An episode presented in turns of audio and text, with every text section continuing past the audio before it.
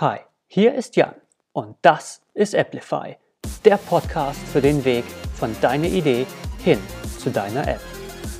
Los geht's!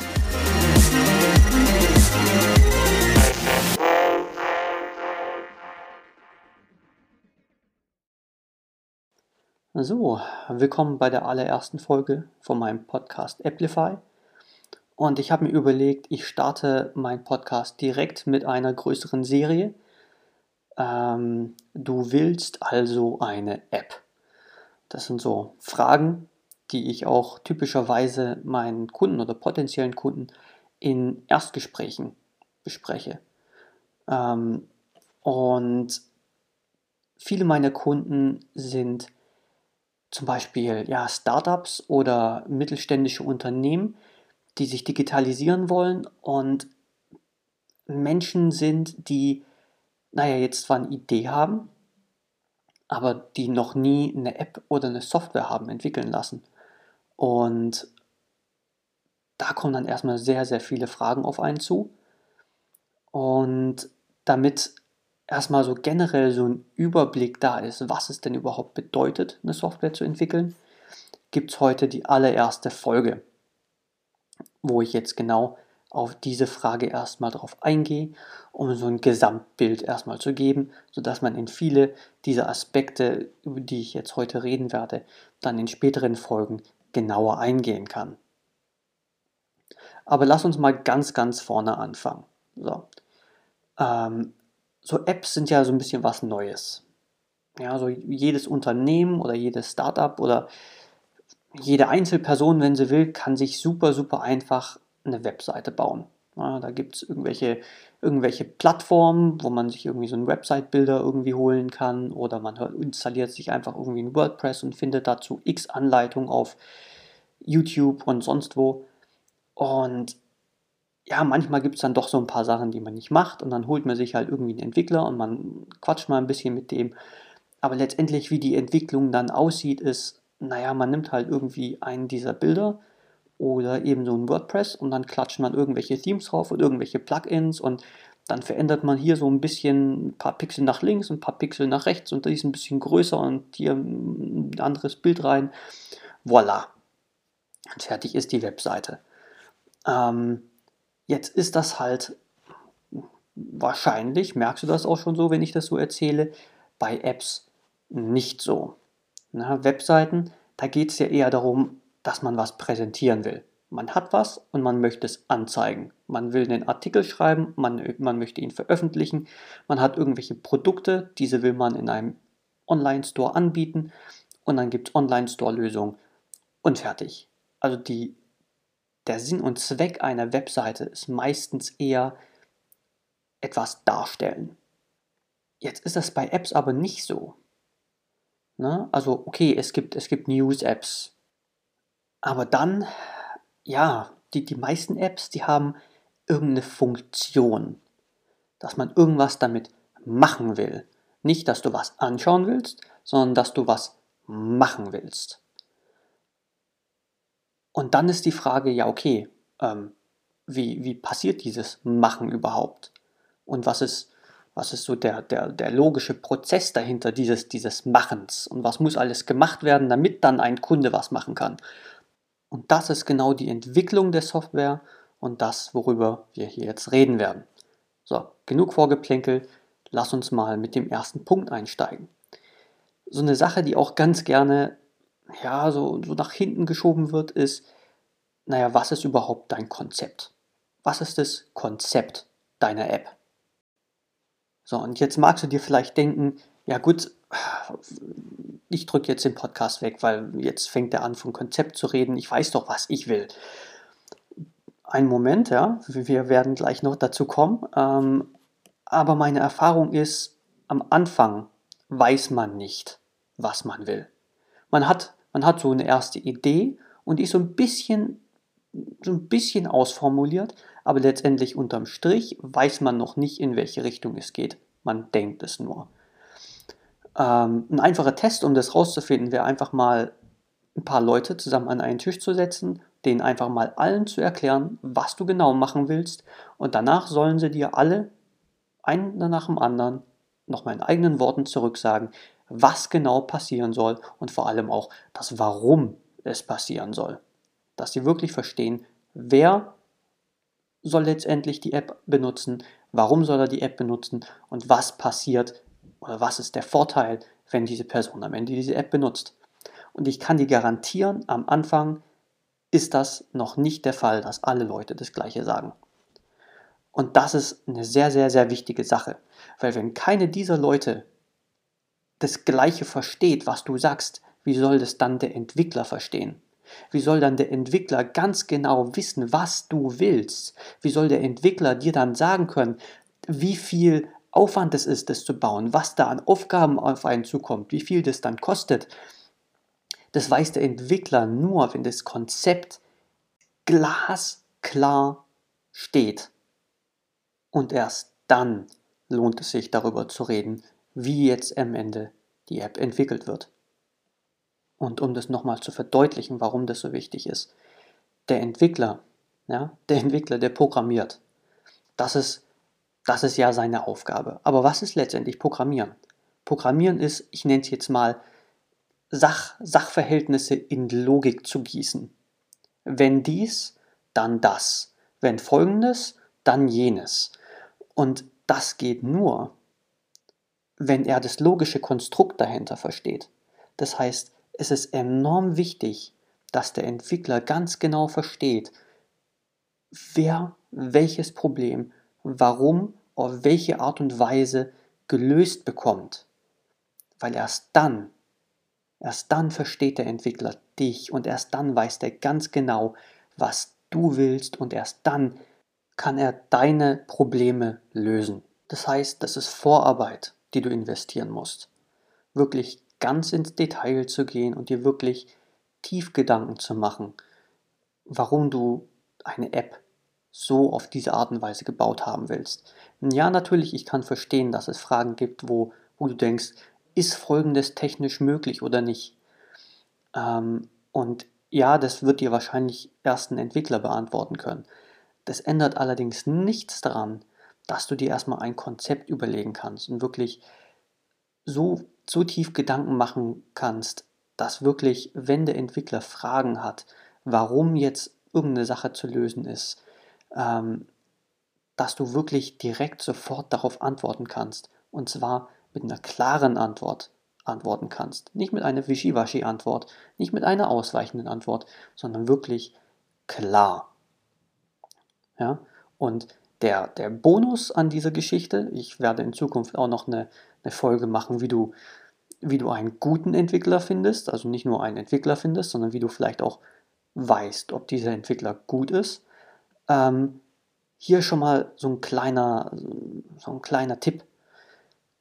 Ein Entwickler, der erkennt, der erkennt, ob du ausweichst. Der erkennt, ob du das Konzept glasklar im Kopf hast. Ja? Der Entwickler, der ist ja darauf trainiert zu erkennen, was logische Zusammenhänge sind. Und wenn du einem Entwickler irgendwas erzählst und, du, und er sieht, naja, eigentlich, eigentlich ist das Konzept hier nicht stimmig. An der Stelle sagt er das eine, an der anderen Stelle sagt er aber das andere. Das passt irgendwie so nicht zusammen. Das, das, das, das, das Konstrukt ist irgendwie schon mal nicht logisch. Dann wird der merken, okay, du bist nicht besonders gut vorbereitet. Und jetzt mal ehrlich, wenn du auf der Arbeit mit irgendjemandem redest und du das Gefühl hast, dass die andere Person nicht besonders gut vorbereitet ist, hast du so viel Lust, mit dieser Person zusammenzuarbeiten? Eben. Ich will dir jetzt damit auch keinen Stress machen. Ja? Also, ein Entwickler ist auch ein Mensch, der weiß, er redet mit einem anderen Menschen. Ein Entwickler weiß, dass am Anfang einfach viele Fragen nicht beantwortbar sind von einem Projekt, dass viele, dass viele Sachen von einem Projekt, viele Aspekte eines Projektes erst dann klar werden, wenn du direkt davor stehst und man sich dann denkt, ja okay, warum haben wir denn nicht früher dran gedacht? Das ist ganz, ganz, ganz normal. Also ich will dir damit jetzt auch keinen Druck machen. Nichtsdestotrotz, gescheit vorbereitet sein, und der Entwickler, der wird es dir sehr, sehr, sehr danken. Und der wird dann direkt auch merken, hey, das könnte ein cooles Projekt sein, weil mit dem Kunden möchte ich zusammenarbeiten, weil der nämlich weiß, worüber er sich Gedanken machen muss. So, und jetzt gehen wir einfach mal davon aus, dein Konzept steht und du hast einen Entwickler an der Hand und ihr fangt jetzt an, das Projekt zu planen. Und da gibt es jetzt schon mal die, ja, die erste Sache, die vielleicht nicht unbedingt intuitiv ist. Ähm, du würdest jetzt wahrscheinlich erwarten, gut, wenn wir jetzt das Projekt planen, dann planen wir von jetzt bis zum Zeitpunkt, App ist so fertig, wie ich es jetzt bei mir im Kopf habe. Ist höchstwahrscheinlich nicht so. Ähm, es gibt da so ein paar Gründe. Sagen wir mal, wenn, wenn ein Projekt ganz klein ist, so, so klein, dass der Entwickler das sich zutraut, das in seinem Kopf alles zu halten, was alles zu tun ist und wirklich das Gefühl hat, okay, das ist eine Sache, die an einem Stück bewältigbar ist, dann ist es okay. Ist allerdings, ja, wie, wie gesagt, die Frage des Entwicklers. Ähm, Wenn es allerdings ein großes Projekt wird und der Entwickler der Meinung ist, okay, es ist, es ist zu groß, um es an einem Stück zu machen, dann bitte, bitte vertrau ihm. Und zwar, ich sage dir jetzt auch warum. Ähm, damals, ganz damals, hat man probiert, Software so zu schätzen. Und das waren dann teilweise wirklich Software-Großprojekte. Ähm, und das sind zum Großteil auch Großprojekte, die in die Geschichte eingegangen sind, weil sie dermaßen gescheitert sind, ähm, dass es wirklich spektakulär war und eine Menge, Menge Geld versenkt wurde. Und ja, natürlich ist es jetzt wahrscheinlich kein Software-Großprojekt, was du hast, aber es ist wahrscheinlich immer noch groß genug, als dass es nicht am Stück planbar ist. Ähm, man hat nämlich im Laufe der Jahre gemerkt, dass Software zu komplex ist, um von vorne bis hinten alles zu verstehen, alle Zusammenhänge greifen zu können. Selbst wenn man hingeht und sagt, okay, wir schreiben uns jetzt alles auf, was diese Software können soll. Wirklich, wenn dies dann das. Wenn der Kunde Folgendes macht, dann soll Folgendes passieren. Wenn der Anwender Folgendes macht, dann soll nochmal was passieren. Wenn der Kunde das so und so macht ne, und so weiter, lalalala, und einen riesen Katalog schreibt und dann anhand dessen probiert, sich ein technisches Konzept zu machen und dieses Konzept dann genauso zu implementieren, dann wird man irgendwann in der Implementierung feststellen, verdammt, wir haben eine Sache nicht berücksichtigt und dann kann es im schlimmsten Fall sein, dass ein großer Teil, wenn nicht sogar fast das gesamte Dokument dieses, dieses, dieser, dieser gesammelten Anforderungen nochmal überarbeitet werden muss. Und dann ist die gesamte Planung futsch. Und da ist dann natürlich die Frage, ja, okay, warum ist man nicht früher drauf gekommen? Man ist nicht früher drauf gekommen, weil man nicht mit was Kleinem angefangen hat. Man hat nicht gesagt, gut, wir bauen uns, wie zum Beispiel ja, Startup-Denken immer schön sagt, klein anfangen und Prototypen bauen, MVP bauen, Minimum Viable Product bauen, einen Produktkern zu bauen, der das Problem schon mal löst für den Kunden und erstmal das schätzt. Und auch erstmal nur das plant. Weil dann hat man nämlich ein, ein kleines Ding. Und das kleine Ding, das kann man überschauen. Das kannst du schätzen, beziehungsweise das kann der Entwickler schätzen. Und das kann man erstmal bauen. Und dann kann man weiterschauen. Und ja, das bedeutet, du weißt nicht von Anfang an, wie viel Aufwand das gesamte Projekt von Anfang bis Ende wird. Aber vielleicht ist es auch besser so. Weil vielleicht denkst du dir nämlich so ein paar Sachen, die am Ende gar nicht so wahr sind. Vielleicht, vielleicht willst du, dass Features drin sind, die am Ende die Kunden gar nicht brauchen. Ja, also dieses, dieses, dieses Start-up-Denken, dieses, okay, lass mit was Kleinem anfangen, dann lass schauen, wie der Kunde darauf reagiert und dann lass die Sachen dazu bauen, die für den Kunden am wichtigsten sind. Und zwar dann, wann sie am wichtigsten für den Kunden sind. Das ist eine Sache, die dir sehr viel Zeit, Nerv und auch Geld sparen kann letztendlich, auch wenn du ganz am Anfang leider keine komplette Übersicht über den Aufwand, Projektdauer von Anfang bis Ende und die Kosten haben wirst. Das heißt, an der Stelle ist es so ein bisschen Balance finden zwischen, zwischen dir, was du willst. Ja, natürlich willst du Planungssicherheit haben, aber gleichzeitig musst du dir im Gewissen sein, dass dir ein Entwickler, auch wenn er gut ist, keine exakte Planungssicherheit geben kann. Auch er, er würde es vielleicht ganz gerne wollen. Ja? Ein Entwickler will eigentlich auch ganz gerne von vornherein wissen, wie viel Aufwand was ist, aber oft passiert es einfach so, dass sich Sachen ändern und dann müssen halt Sachen geändert werden. Und dann kann es sein, dass man Sachen über den Haufen schmeißen muss, man muss Sachen neu bauen und das sind viele Sachen, die man am Anfang nicht unbedingt absehen kann, die man vielleicht erst im Laufe des Projektes herausfindet.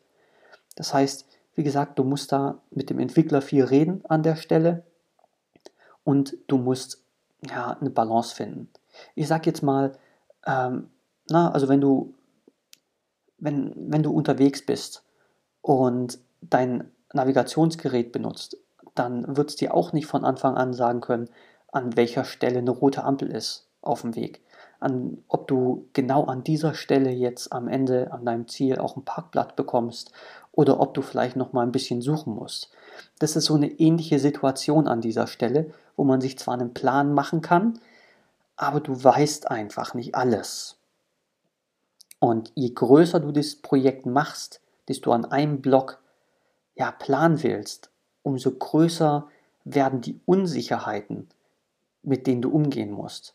Ja, weil natürlich, wenn du ne, auf einer längeren Strecke fährst, dann hast du mehr rote Ampel. Es können mehr Staus entstehen, die deine Ankunft ähm, verzögern.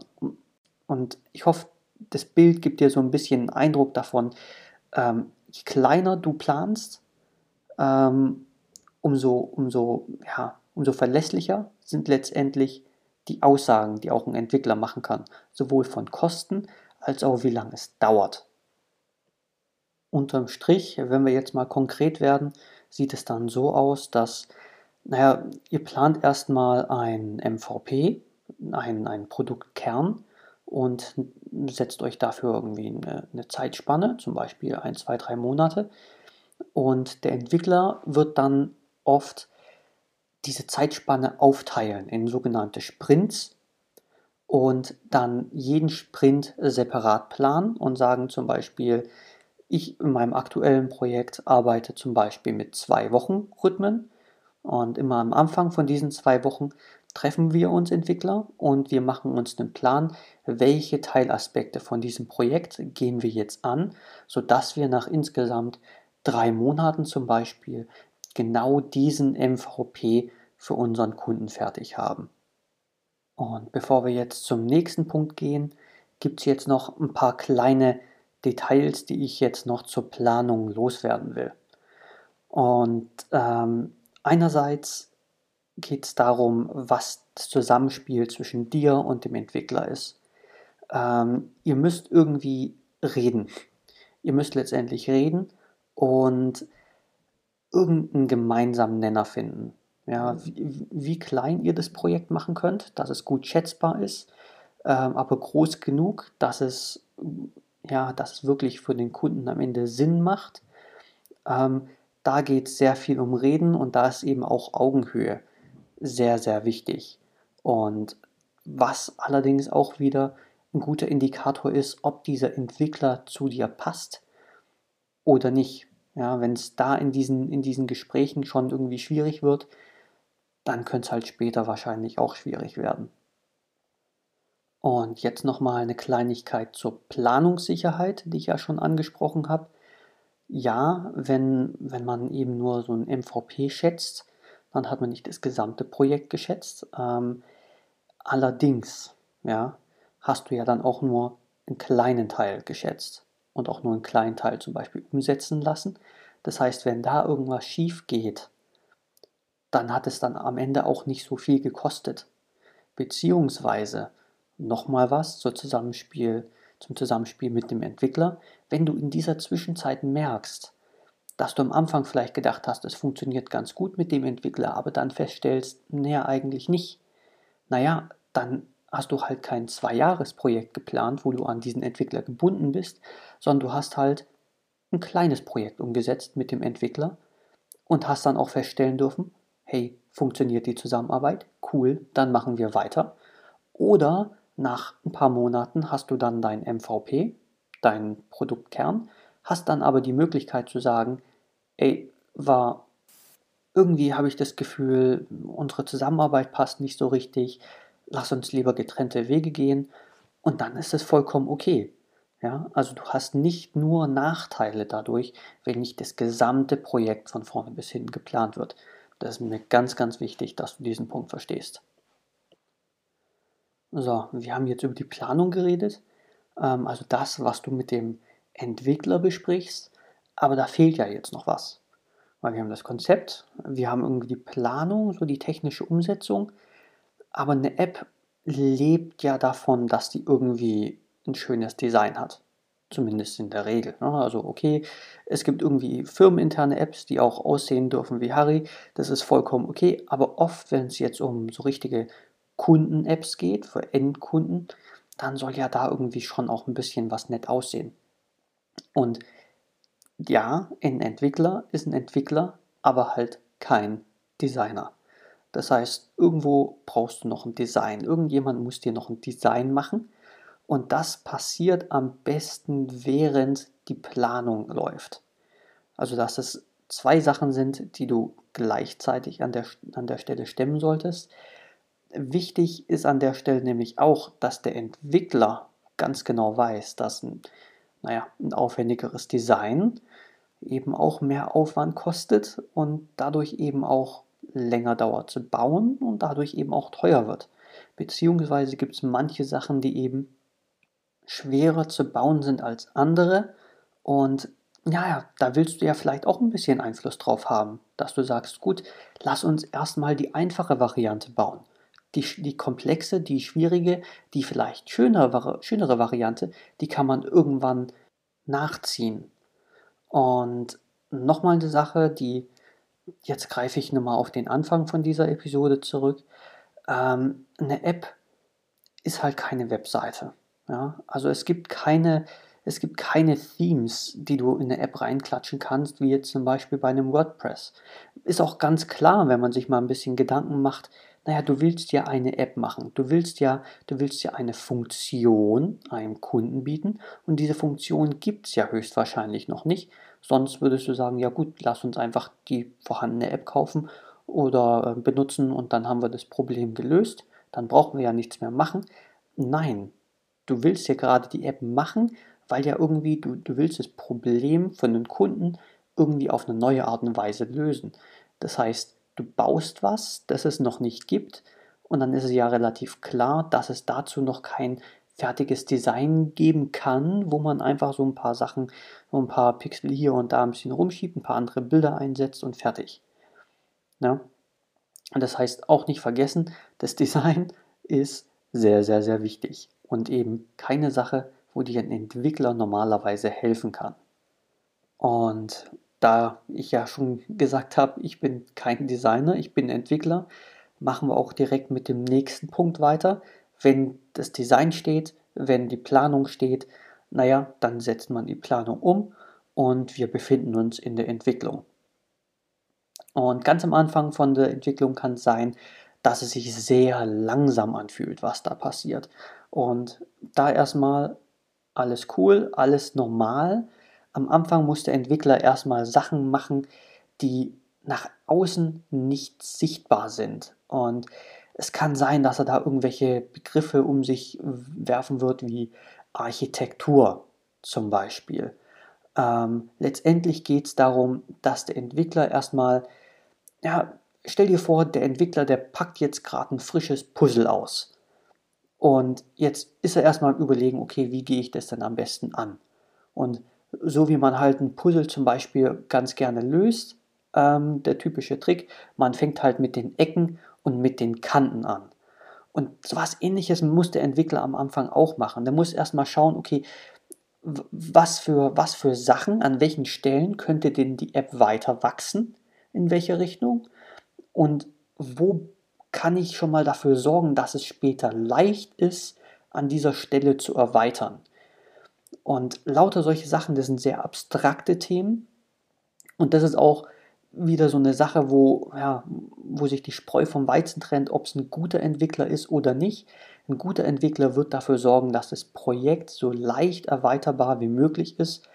Ähm, natürlich immer unter der Voraussetzung, dass eben die Erweiterung ähm, gerade auch welche sind, die, ja, die momentan auch greifbar sind. Ja, regelmäßig passiert es natürlich, dass es auch mal irgendwelche Sachen gibt, die man später einbauen soll, die man am Anfang nicht berücksichtigt hat oder wo man am Anfang nicht mal wusste, dass es vielleicht mal in diese Richtung gehen könnte. Das heißt, wie gesagt, am Anfang alles okay, wenn es mal ein bisschen länger dauert. Dafür wird es dann aber ein, ja, einen konstanteren Rhythmus geben, sobald, sage ich jetzt mal, die Fund die, ja, das Fundament gelegt ist. Und hier macht es jetzt vielleicht auch Sinn, mit einem Entwickler eine Vereinbarung zu treffen, wie oft du zum Beispiel eine neue Testversion bekommst. Also ganz gerne, wenn man so in so, ja, wie ich jetzt in meinem aktuellen Projekt in so zwei Wochen Rhythmen arbeite, ähm, dass man sagt, okay, der Kunde bekommt auch alle zwei Wochen mit den Sachen, die wir fertig gemacht haben, eine neue Testversion, die er sich installieren kann und ganz genau sehen kann, wie weit das Projekt ist. Dass man ganz genau sehen kann, welche Punkte jetzt abgearbeitet sind und dann sich unterhalten kann, okay, an welcher Stelle machen wir jetzt idealerweise ähm, weiter und ähm, vielleicht gibt es noch irgendwelche Sachen, die man gebaut hat, aber vielleicht noch nicht so hundertprozentig funktionieren und dann schon mal drüber reden kann, okay, wie wollen wir das denn angehen? Wie wollen wir dieses Problem, nenne ich es jetzt mal, lösen? Dass du dann schon mal ein bisschen Gedanken hast und Feedback dem Entwickler geben kannst. Und jetzt ist hier auch ganz wichtig, Feedback äh, ist so ein, so ein zweischneidiges Schwert. Ja. Einerseits braucht der Entwickler dein Feedback. Ja, der, der Entwickler, der baut das ja für dich.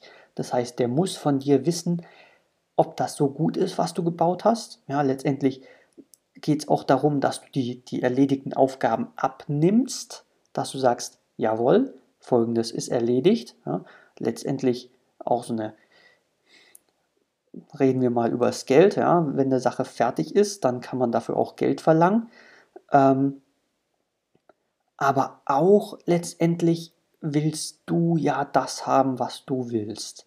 Und wenn es mal eine Sache gibt, die vielleicht nicht ganz so gebaut ist, wie du es willst, dann gibt es halt mehrere Gründe. Einerseits kann es sein, dass es nicht so kommuniziert wurde ähm, oder ob du vielleicht der Meinung warst, dass es so kommuniziert wurde, aber vielleicht nicht ganz so angekommen ist.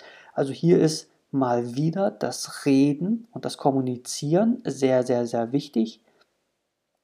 Mm, und auch ist wichtig, wie und zu welchem Zeitpunkt Feedback gegeben wird.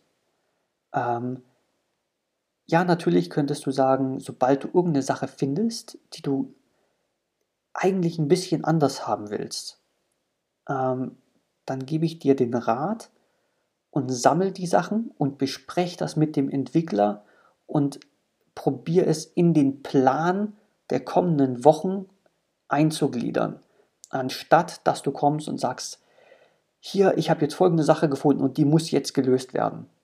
Weil sobald du damit anfängst, bringst du einen Plan durcheinander. Ja, also ich habe ja, hab ja schon jetzt ein paar Mal erzählt, gerade wenn man jetzt in so, in so zwei Wochen Rhythmen arbeitet, dann plant man sich die zwei Wochen. Und die sind dann in der Regel wahrscheinlich auch relativ gut geplant.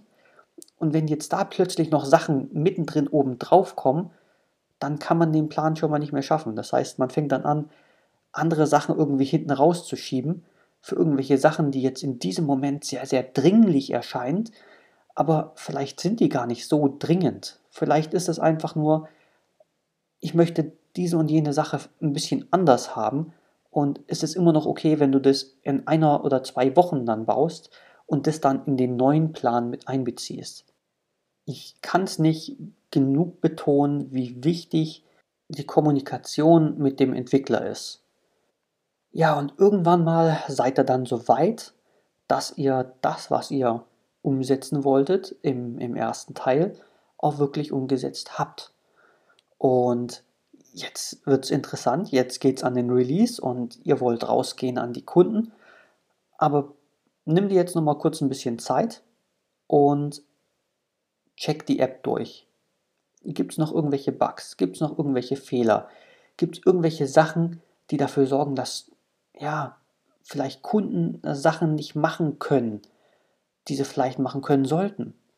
Ähm, vielleicht auch nochmal mit ein paar Kunden direkt das nochmal zu testen, also die wirklich an die Hand zu nehmen und bevor ihr released, das Ding mal an, an echten Menschen mal testet, um wirklich zu schauen, ist das eine Version, mit der wir live gehen können? Ähm, oder gibt es irgendwelche, irgendwelche Fehler, die jetzt, wirklich jetzt, ganz dringend behoben werden sollten?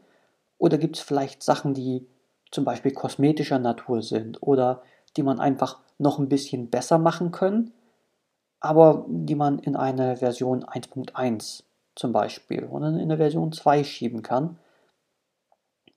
Ähm, und jetzt erstmal einfach ein bisschen Gefühl dafür bekommen, sind wir wirklich so weit, dass wir das Ding rausgeben können oder nicht.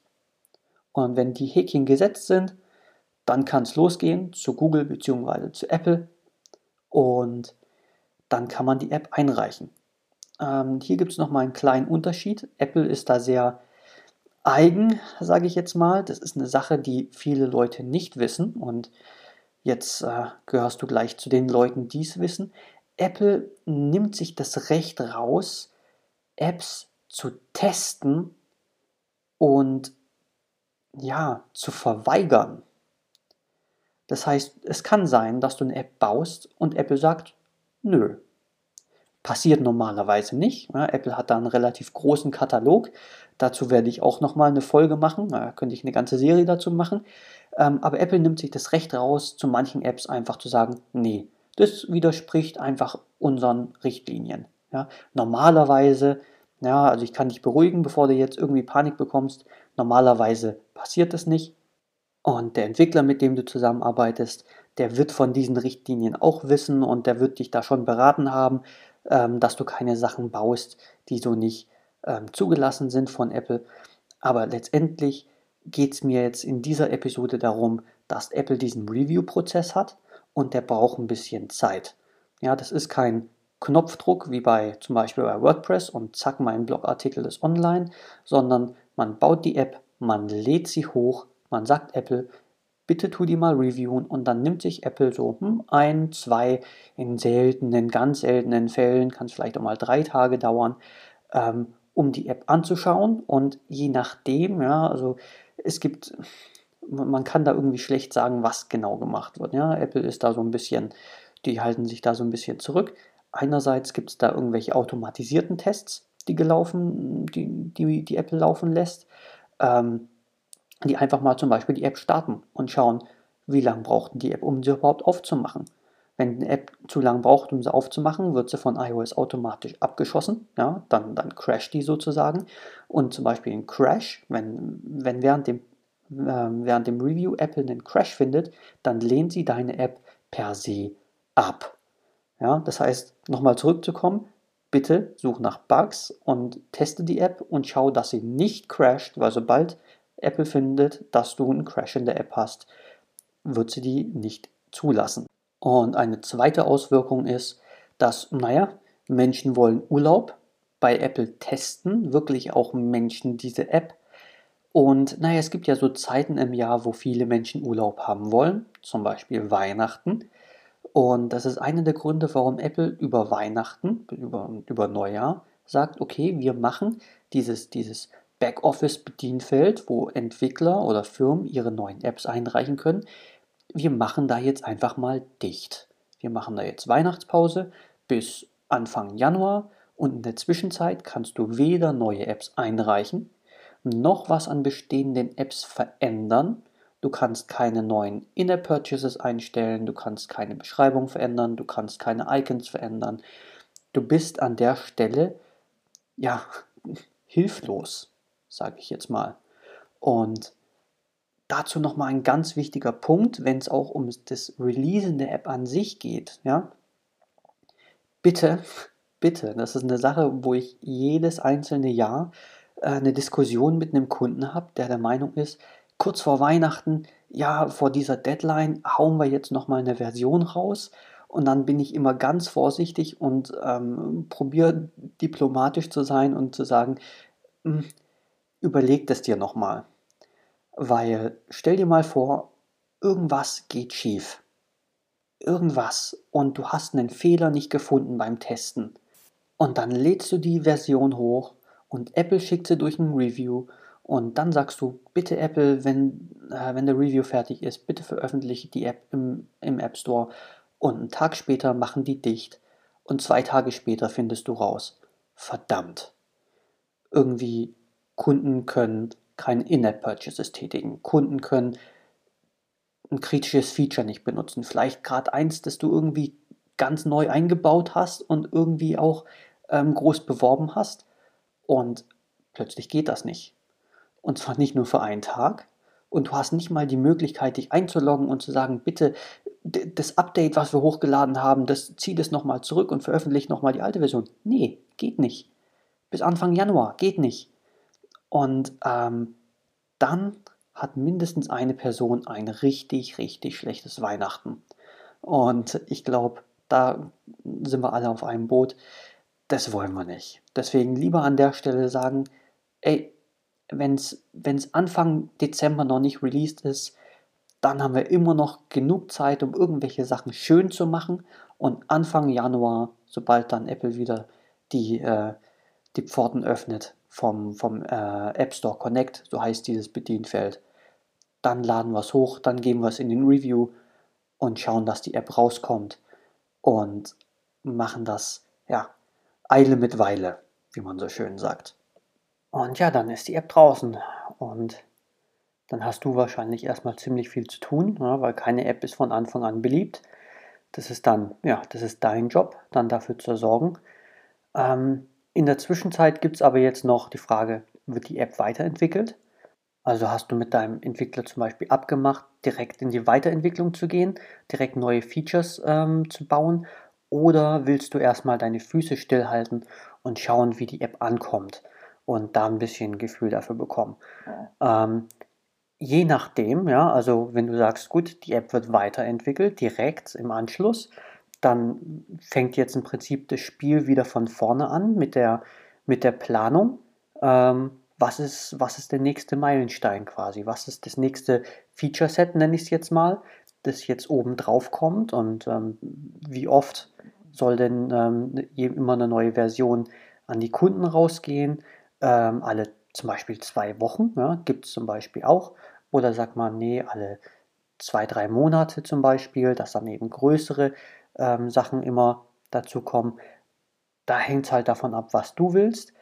Aber nichtsdestotrotz gibt es eine Sache, die ansteht. Egal, ob du jetzt sagst, du willst aktiv weiterentwickeln oder nicht. Sobald eine App draußen ist, sobald eine App in von Benutzern bedient wird, ist die Frage, was passiert, wenn es Feedback gibt? Was passiert, wenn die Kunden Feature-Wünsche äußern, wenn sie, wenn sie Bugs finden und diese, und diese ähm, dir mitteilen? Oder wenn du selber Bugs findest oder wenn du merkst, okay, die App crasht, ja, ähm, das solltest du so schnell wie möglich fixen, weil es gibt nichts frustrierenderes für Benutzer als eine crashende App ähm, was machst du dann in dem Moment, ja? Und das ist eine Sache, die du mit deinem Entwickler auch wiederum abstimmen solltest, ähm, weil ja, irgendwas musst du ja machen. Oder die App stirbt, ja, weil Benutzer merken es, wenn die App nicht gewartet wird. Und das ist jetzt auch so eine Sache, sobald die App draußen ist, daran solltest du dir bewusst sein, bist du im Wartungsmodus. So, sowohl in der Weiterentwicklung als auch in der Wartung. Du musst beides machen.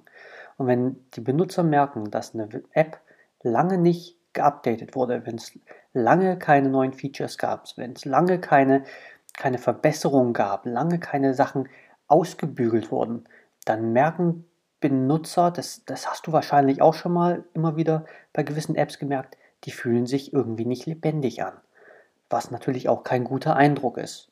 Ja, das willst du ja möglichst auch selber vermeiden. Das heißt, du musst hier irgendwie was rausfinden, wie du das jetzt möglichst gut hinbekommst. Ja? Eine App ist kein, ist kein Sprint, es ist ein Marathon, es ist ein längeres Projekt, was du anplanst.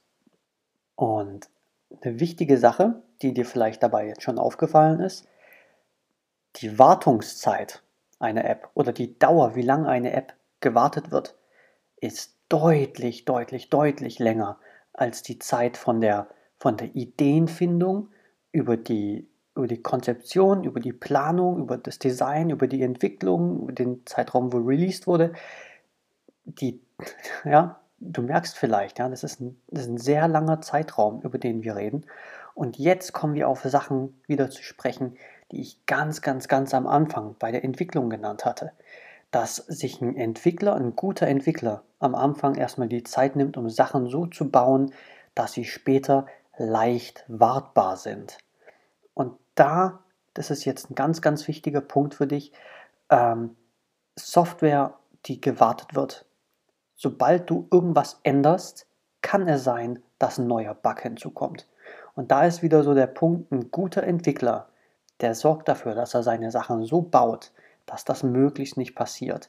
Natürlich ist es immer so eine, so, ein, so eine abwägende Sache und auch ein guter Entwickler macht auch mal Fehler oder merkt, dass er eine Sache nicht so hätte bauen sollen, weil er jetzt nämlich, wenn er was umbauen soll, weil irgendwie ein Bug gefunden wurde und man merkt, ja verdammt, ähm, an so einen Fall haben wir gar nicht gedacht. Ähm, jetzt ist ein größerer Umbau fällig. Oder auch wenn neue Features hinzukommen, dass dann da mal ein größerer Umbau fällig wird. Das kann passieren, aber hier fängt es an, dass sich die Kosten für einen guten Entwickler lohnen. Weil wenn du ganz am Anfang mit den Kosten sparst und sagst, na okay, irgendein Entwickler tut's oder du gibst das Projekt raus ins ostasiatische südostasiatische Ausland ähm, und da irgendwie eine Entwicklerschmiede das machen lässt für 500 Euro oder sowas.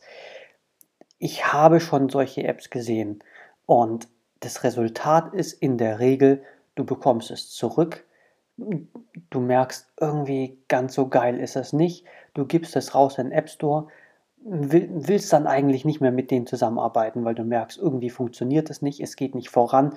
Und dann gibst du das Projekt irgendeinen erfahrenen Entwickler und der schlägt erstmal die Hände über den Kopf zusammen und sagt, sorry, ähm, eigentlich ist es ein wirtschaftlicher Totalschaden. Ähm, das Ding sollte man von vorne bauen.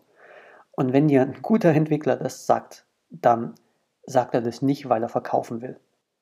Das heißt, an der Stelle fangen an, sich die Kosten für einen guten Entwickler sehr zu rechnen. Also wenn du auch schon am Anfang mit einem guten Entwickler zusammengearbeitet hast.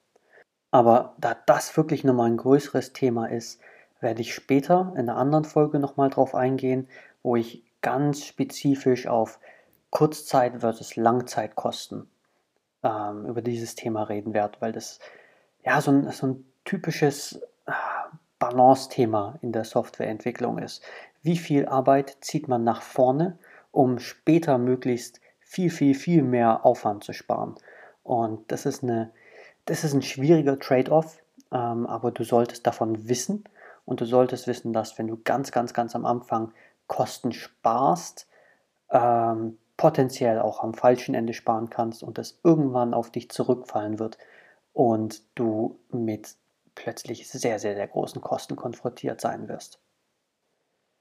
Ja, so, das war jetzt ziemlich viel Gerede meinerseits. Ähm, ich plane eigentlich die Folgen eher kürzer zu halten als die jetzt. Aber es war wichtig, einfach mal einen gesamten Überblick darüber zu geben, wie denn generell so eine Entwicklung aussieht. Wo ist der Start und wo ist der Ende? Und du hast gesehen, es gibt kein richtiges Ende. Es geht danach noch weiter. Aber dass du zumindest mal so ein bisschen einen groben Überblick hast, dass wir jetzt in der, oder in der oder in den nächsten Folgen ein bisschen auf die einzelnen Teilaspekte eingehen können. Ich habe ja schon ein paar Sachen genannt.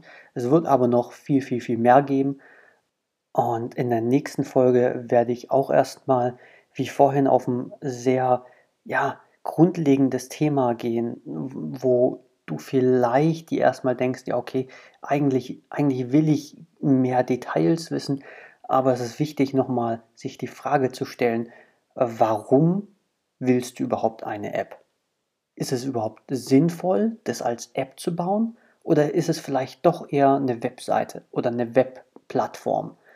Ähm, oder vielleicht doch beides? Das ist eine wichtige Frage und ich merke auch oft in meinen Gesprächen mit, mit Kunden oder potenziellen Kunden, dass, naja, man macht halt eine App, weil man eine App machen will und es keinen richtigen technischen Grund dafür gibt. Aber Na, ein Entwickler ist eigentlich eine Art Ingenieur. Und ein Ingenieur macht sich ja auch Gedanken, welches Werkzeug er für welche Aufgabe einsetzt. Und hier ist es jetzt auch eine Aufgabe vom Entwickler, dich richtig zu beraten und dir wirklich glasklar auch zu sagen, eigentlich das, was du willst, erfordert es nicht, dass du eine App brauchst. Und ich werde auch ein bisschen darauf eingehen, warum dieser Gedanke noch zusätzlich wichtig ist, um dir auch zum Beispiel eine Menge Kosten zu sparen. Aber das erfährst du dann einfach in der nächsten Episode, die dann hoffentlich auch ein bisschen kürzer ist. Jetzt ist aber erstmal gut für heute. Meine Stimme macht auch schon langsam schlapp. Ich rede normalerweise nicht so lang und so viel. Aber ja, vielen Dank fürs Zuhören. Ich würde mich sehr freuen, wenn du Kommentare hinterlässt oder Rezensionen auf iTunes oder deiner Podcast-Plattform der Wahl ähm, gibst, damit ich einfach ein bisschen Feedback auch habe und weiß, welche Themen ich angehen kann. Und ja, vielleicht hilft es mir auch einfach, mehr Hörer zu bekommen. Da würde ich mich natürlich auch sehr drüber freuen. Das wäre es dann aber für heute. Deswegen bleibt mir jetzt nichts anderes übrig, als zu sagen, bis denn, wir hören uns.